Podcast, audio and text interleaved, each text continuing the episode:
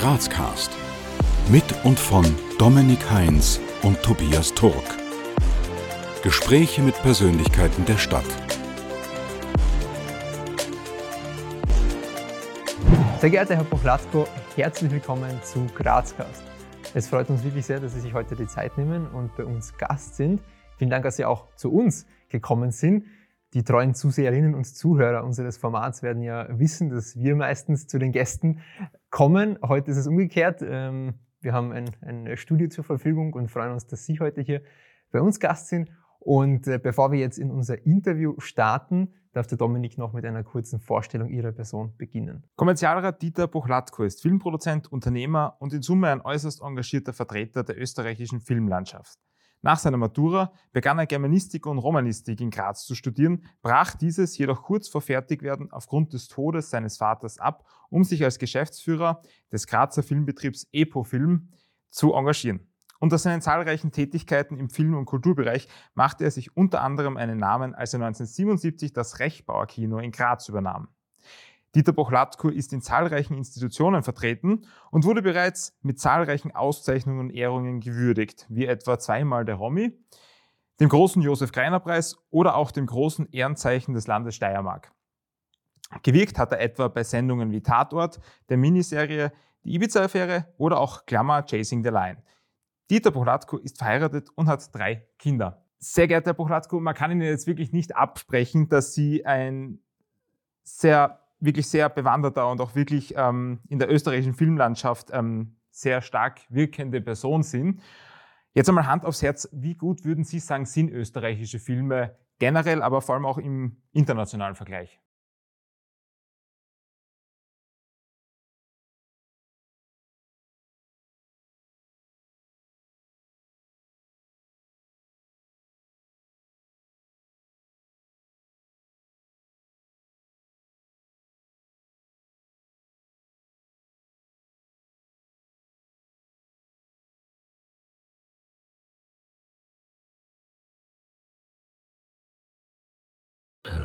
Dings von der Kreuzer, Corsage, großart, großartiger Film, internationaler, sensationeller Film. Ein neuer Spielfilm von mir, den ich voriges Jahr äh, alleine produziert habe. Der heißt Serviam von Ruth Mader, ist jetzt in Locarno beim Festival in der Competition und dann in Sarajevo. Also nur ein kleiner Auszug, jetzt nicht als Eigenwerbung, sondern ein kleiner Auszug der deutlich macht, wie stark der österreichische Film präsent ist im internationalen künstlerischen Geschehen. Wenn wir vom kommerziellen Bereich sprechen, da sind natürlich bedingt durch kleinere Budgets äh, keine so riesigen, riesige Blockbuster möglich. Man kann kein Top Gun machen das, oder wir österreichische Produktion Landschaft. Aber wir haben Schauspieler, die doch dann Bringer sind und wo ein, zum Beispiel beim Hader, wenn der mitspielt oder Moretti mitspielt oder sonst, oder der Geier Schischkowitz mitspielt, dann sind das zumindest auch in Österreich Bringer. Und äh, grundsätzlich können wir sehr stolz auf die Branche sein, auf die Leistung Leistungen dieser Branche wirklich überzeugt. Stellen Sie sich jetzt vor, Sie sind in der Grazer Innenstadt unterwegs und jemand, der Sie nicht kennt, kommt zu Ihnen und fragt Sie, wer Sie sind und was Sie tun. Was würden Sie in aller Kürze antworten? Ich bin Filmproduzent. Dann schauen Sie mich ein bisschen ratlos an und fragen, was ist das eigentlich? Aber es ist die richtige Bezeichnung. Und auf das bin ich ja stolz. Wir kommen jetzt zur ersten Runde unserer spontanen Entweder-Oder-Fragen. Auto, Öffis oder Fahrrad? Auto. Frühaufsteher oder Abendmensch? Abendmensch. Schlossbergbahn oder Schlossbergtreppe? Schlossbergbahn. Punsch trinken am Hauptplatzer Christkindlmarkt oder Sonnenliegen in der Augartenbucht? Sonnenliegen in der Augartenbucht. Kasematten oder Dom im Berg? Beides, aber Kasematten. Und Nutella-Brot mit oder ohne Butter? Ohne Butter. Ich habe jetzt schon versucht, am Anfang Ihren Werdegang grob zusammenzufassen, aber jetzt trotzdem nochmal die Frage an Sie aus eigener Sicht. Wie würden Sie Ihren bisherigen Werdegang jetzt grob skizzieren? Es war ein, eine Kontinuität in der Entwicklung, weil ich habe mit, dem, mit Werbefilmen angefangen, mit kurzen Werbefilmen und Kulturfilmen. Das waren so 30 Minuten und die Werbefilme waren drei Minuten ungefähr, dass man sich das vorstellen kann. Das war aber eine, darf man nicht vergessen, ich habe begonnen 68, also da war das Fernsehen gerade groß im Kommen. Und äh, mein Bemühen war es daher sehr früh in das österreichische Fernsehen, äh, im österreichischen Fernsehen als Auftragnehmer Fuß zu fassen. Und da habe ich aber immer, äh, ich sage es jetzt ganz offen, das Landesstudio Steiermark ausgelassen, weil die nur begrenzt äh, größere Produktionen machen konnten, damals schon.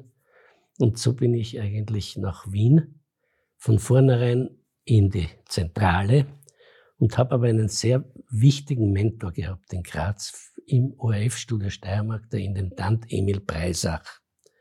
Eine sehr bekannte, heute noch bekannte Familie. Er lebt leider nicht mehr. Und der hat zu dem Meninger, jetzt möchte ich über Hugo Wolf was machen, in der Kultur in Wien. Da ist er immer für mich eingetreten und gesagt, also es muss auch einen Föderalismus geben in den Auftragsvergaben. Weil in den frühen Zeiten des Fernsehens gab es nur Auftragsproduktionen, das ist sehr wichtig zu verstehen. Äh, und wir Produzenten waren damals zwar Stoffbringer, aber mehr oder weniger dann Abwickler. Und das hat sich dann massiv gewandelt in den 80er Jahren und bis heute komplett, dass man äh, vom Sender nur mehr anteilig sich Geld holt und dafür Rechte behält. Das ist ein ganz ein wichtiges Faktum. Alle, die Bücher verlegen und so weiter, werden das verstehen oder Musik machen, wissen, wovon ich spreche. Und dadurch ähm, ist das Produzentensein zwar riskanter geworden, weil du viel investieren musst von selbst, äh, aber du behältst Rechte und es ist dadurch ein höchst interessantes Gebiet geworden. Jetzt rückblickend betrachtet, auf welchen persönlichen Erfolg sind Sie denn am meisten stolz? Also mein Lieblingsfilm, der zwar nicht so gut angekommen ist, war eigentlich Glimt. Glimt mit John Malkovich, das war für mich ein Highlight, weil ich da einen äh, chilenischen Regisseur gehabt habe, einen weltberühmten Raul Ruiz. Und der war so ein gescheiter, toller Mann. Und das allein mit dem zu arbeiten, hat mir bis heute viel mitgegeben. Der Film selber ist aus meiner Sicht ein hochinteressanter, aber sehr anspruchsvoller Arthouse-Film geworden. Das heißt, an der Kasse, wir haben ihn zwar weltweit verkauft aufgrund des Themas, aber reich sind wir nicht geworden damit. Aber es war wurscht war eine super Geschichte, super Filmarbeit, liegt schon länger zurück, 2007 haben wir das gemacht. Was würden Sie jetzt meinen, nachdem Sie ja schon seit Jahrzehnten Filme produzieren? Was macht einen guten Film aus? Wenn man das so wirklich definieren könnte, dann wären wir eigentlich alle Weltmeister. Aber ich sage mal ein paar Schlagworte, sicherlich authentisch in der Geschichte. Sehr gut funktionieren ähm, Stories, die irgendwie aus einem Selbsterlebten stammen. Die sind äh, meistens geerdet und funktionieren am besten. Äh, und sonst nicht Amerika nachmachen, nicht nachahmen, das ist absurd, sondern eher aus lokalen Themen schöpfen und die versuchen so zu erzählen, dass es wenigstens in Europa verstanden wird. Und das macht einen guten Film aus. Was würden Sie sagen, wie gestaltet sich denn Ihr typischer Arbeitsalltag? Ich bin Pendler, weil ich meinen Lebensmittelpunkt immer noch in Graz. Ich fahre immer noch mit Grazer Nummer in Wien. So eine Kleinigkeit. Aber sehr und, sympathisch. und äh, am Montag früh ins Wiener Büro und versuche schon am Donnerstag abends wieder nach Hause zu fahren. und führe eine Wochenendehe, weil meine Frau leitet die Grazer Zweigstelle und ist zugleich die, äh, macht die komplette Lohnabrechnung, Lohnverrechnung. Und das ist ein Hammer. Und das ist gut, wenn man das im Haus hat, weil das ist eine der komplexesten Tätigkeiten überhaupt. Um über die Stadt Graz zu sprechen, ähm, was ist denn Ihre Vision für Graz oder auch darüber hinaus? Also Graz ist extrem chancenreich grundsätzlich. Es hat eine tolle Industrie auf der einen Seite und auf der anderen Seite eine extrem gut ausgeprägte Kulturlandschaft, bedingt auch durch Studentenstadt. Ähm, und es ist eine überschaubare Größe. Graz hat eine überschaubare Größe und ist, also wenn ich Kinder an meine Kinder zurückdenke, ist es eine wirklich lebenswerte Stadt. Die gehen da in die Schule viel angenehmer als wie in einer unübersichtlichen Großstadt. Und äh, das ist einmal eindeutig das größte Plus dieser Stadt. Und eine, eine sehr gute, gebildete Mittelschicht, die immer Voraussetzung ist für so kulturelles, intensives Leben. Ähm, und das macht die Stadt wirklich sympathisch und ich drehe auch hier gern, weil wir sehr freundlich aufgenommen werden. In Wien, wenn wir drehen, haben wir schon sehr viel Gegenwind, wenn man die Parkplätze alle verstellt mit den großen Trailers. Und äh, das sind schon grantig. Bei uns ist man wirklich noch willkommen. Das ist auch eine Besonderheit von Graz. Und warum ich noch gerne in Graz drehe, ist, äh, dass Graz eigentlich nicht verbraucht ist am Schirm oder am, am, am, der, am, an der Bildfläche. Das ist noch nicht sehr ausgebreitet. Das ist immer noch interessant, wenn man in Deutschland mit Graz daherkommt. Als Location meine ich. Was entgegnen Sie Kritikern, die jetzt behaupten, dass es sich vielleicht heutzutage nicht mehr lohnt, ins Kino zu gehen, weil ja das Angebot an Online-Streaming, Plattformen und Möglichkeiten ohnehin schon ausreiche? Man muss das wir, grundsätzlich sehr ernst nehmen, weil das, wir sind in einem Wandel und wer das ignoriert, ist daneben. Das muss man einfach trocken sagen.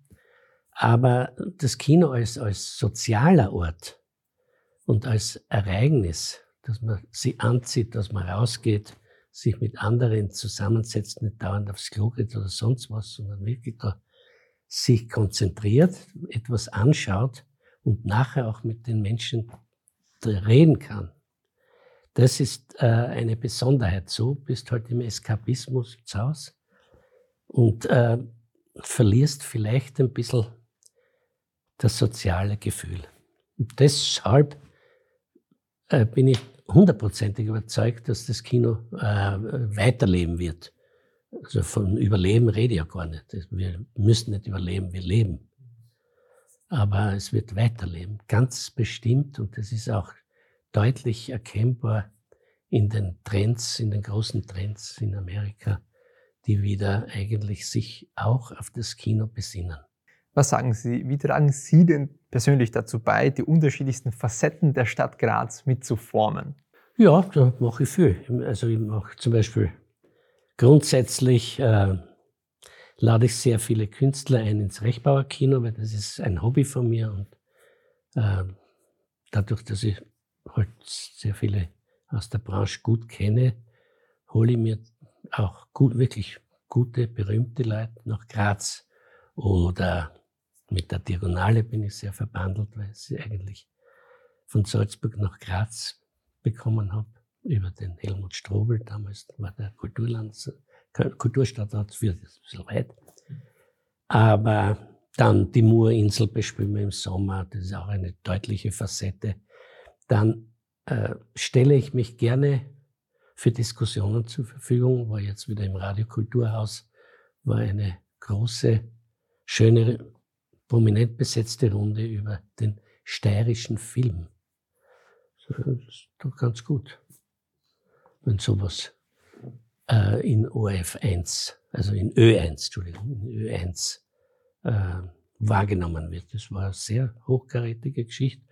Und so sind meine Beiträge, glaube ich, durchaus sichtbar oder hörbar, sagen wir so. Jetzt kommen wir zur zweiten Runde spontaner Entweder-Oder-Fragen. GRK oder Sturm? Ich bin Sturm. 80-10 oder 80-20? 80-10. Bier oder Wein? Wein. Aufsteigern oder Grazathlon? Nein, nein, Aufsteigern. Blaubutsch oder Schöckel? Schöckel. Und der oder das Teller? Na, eigentlich, ich sag der Teller. Gib mir den Teller. Was würden Sie jetzt aus heutiger Sicht Ihrem 18-jährigen Ich raten? Ernsthaftigkeit, Zielstrebigkeit, Fleiß und äh, das Verdienen etwas, das ist ein Beiwerk, das muss nicht jetzt an oberster Stelle stehen, wenn man jung ist, sondern eher äh, mit Wissbegier hineingehen und mit, wirklich mit Eifer. So, das ist unumgänglich. Wenn sich jetzt äh, vielleicht ein paar unserer Zuseherinnen und Zuhörer selber fürs Filmemachen interessieren und sich vielleicht die Frage stellen, wie kann man denn als kleiner Grazer Filmemacher vielleicht den großen Durchbruch schaffen? Was würden Sie diesen Personen raten? Den wünschen sich alle den großen Durchbruch, muss man mal vorweg sagen. Aber äh, das soll nicht heißen, dass nicht jeder eine Chance hat. Und sonst wäre ja das Leben überhaupt traurig. Und die Chance, die kann er nicht herbeizaubern. Das ist, weil er von einigen Faktoren abhängig ist. Er kann so noch so tüchtig und fleißig sein, wenn er nicht die richtigen Leute zufällig erwischt, geht nichts weiter. Also er braucht ein bisschen ein Quäntchen Glück in seinem Leben für einen Durchbruch. Und Talent setzt sich voraus. Ernsthaftigkeit setzt sich voraus, das haben wir schon gesagt. Aber jedem gilt es, eine Chance zu wahren. Finde ich. Es wäre arrogant, wenn man sagt, nein, nein, da geht nichts. Wir haben vorhin jetzt schon ein bisschen über das Kino gesprochen, beziehungsweise haben Sie gesagt, dass, es, dass da alles im Wandel ist. Ähm, jetzt vielleicht ein bisschen mehr den Bezug auf Filme, beziehungsweise Filmproduktionen in der Zukunft.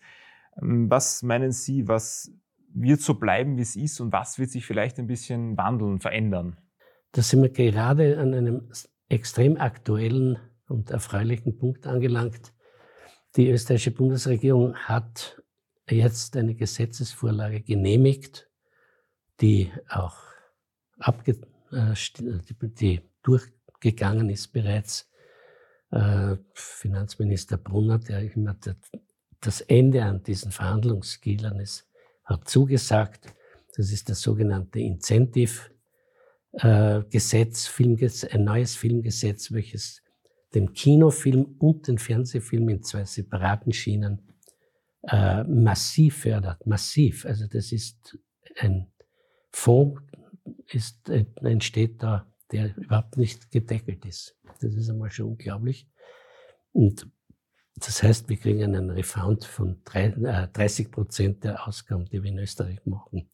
Und das wird den Kinofilm extrem befeuern in der Herstellung äh, und vor allem Koproduktionen. Und das ist ein Jahrhundertgesetz, wirklich ein Jahrhundertgesetz und wird die Branche schlagartig ab 1. Jänner 2023 geht das in Kraft, tritt das in Kraft, vereint, zum Positiven verändern. Das ist ganz toll. Und zusätzlich gibt es dann noch sogenannte Service, Unterstützung für Serviceproduktionen. Wenn ein Amerikaner kommt und jetzt in der Staatsoper filmt und ungefähr sechs Drehtage hier bleibt und eine Million Euro ausgibt, dann bekommt, muss er sich einen, über eine österreichische Serviceproduktion äh, sozusagen äh, die Abwicklung holen und dann kriegt er auch 30 Prozent seiner Ausgaben refundiert. Also es ist total sensationell. Beste Nachricht. Das wirklich. Vielleicht bleiben wir gleich beim Thema. Wie kann man sich das jetzt genau vorstellen, eine Filmproduktion jetzt von der Finanzierungsseite her? Äh, wer finanziert das? Wer ist da üblicherweise ein Auftraggeber? Wie, wie läuft das ganz grob jetzt erklärt ab? Also es gibt, wie ich schon am Anfang erzählt habe, keine Auftragsproduktionen mehr beim Fernsehen außer dem Tatort. Das ist das Einzige, was noch in komplett vergeben wird. Da kriegst du das Buch, Drehbuch in die Hand, Da wird der Regisseur genannt und die Summe genannt und das musst machen und dann gibt's das ab und fertig. Das ist noch ein Relikt, aber das ist halt so. Ist, macht nichts. Und jetzt ist der Produzent, der den Stoff riechen muss, der ihn finden muss, der ihn entwickeln muss, der vorfinanzieren muss einmal wenigstens die Drehbuchentwicklung. Und dann geht er zunächst auf, Künstler, äh, auf künstlerische Mitarbeiter, auf die Suche nach künstlerischen Mitarbeitern. Und wenn er dann ein Paket beisammen hat, dann geht er auf Finanzierungsakquise. Das ist auch ein, eigentlich unsere zweitwichtigste Aufgabe. Und da gibt's verschiedene Quellen. Es gibt Förderungen, es gibt Sender, äh, die mitmachen. Es gibt Verleihe, es gibt Weltvertriebe, die eine Minimumgarantie reingeben.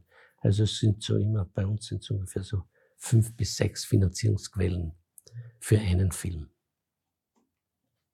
Und da brauchst schon, da brauchst schon wirklich gute Erfahrung, um das äh, geschickt zu handeln und auch Mut, dass du nicht stecken bleibst. Und ein, das Wichtigste beim Film ist, ein super Netzwerk zu haben. Netzwerk ist das Um und Auf ich bin schon sehr, sehr, sehr jung war schon hinausgegangen auf Messen und Tagungen und habe so mir ein sehr großes Repertoire an Kollegen geschaffen. Ich lese Ihnen jetzt einen Satz vor, den Sie bitte vervollständigen.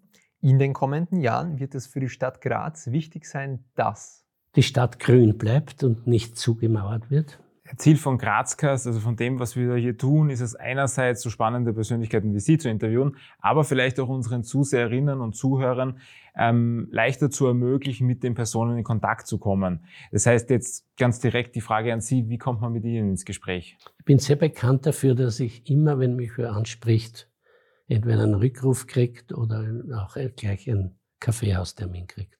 Meistens Samstag oder Sonntag, wenn ich nur dort da bin. Aber also im Gegenteil, ich habe ja auch unterrichtet, zehn Jahre an der HTL Ortweinschule Film mhm. und äh, mir taugt es ja, etwas weiterzugeben. Und jetzt schon äh, gegen Schluss hin, welche Botschaft möchten Sie denn unseren Zuseherinnen und Zuhörern vielleicht gerne mitgeben? Ähm, wahrhaftig bleiben, nicht alles glauben, was Sie so im Internet sehen und hören und sich möglichst gut informieren über die ganze politische und Weltlage.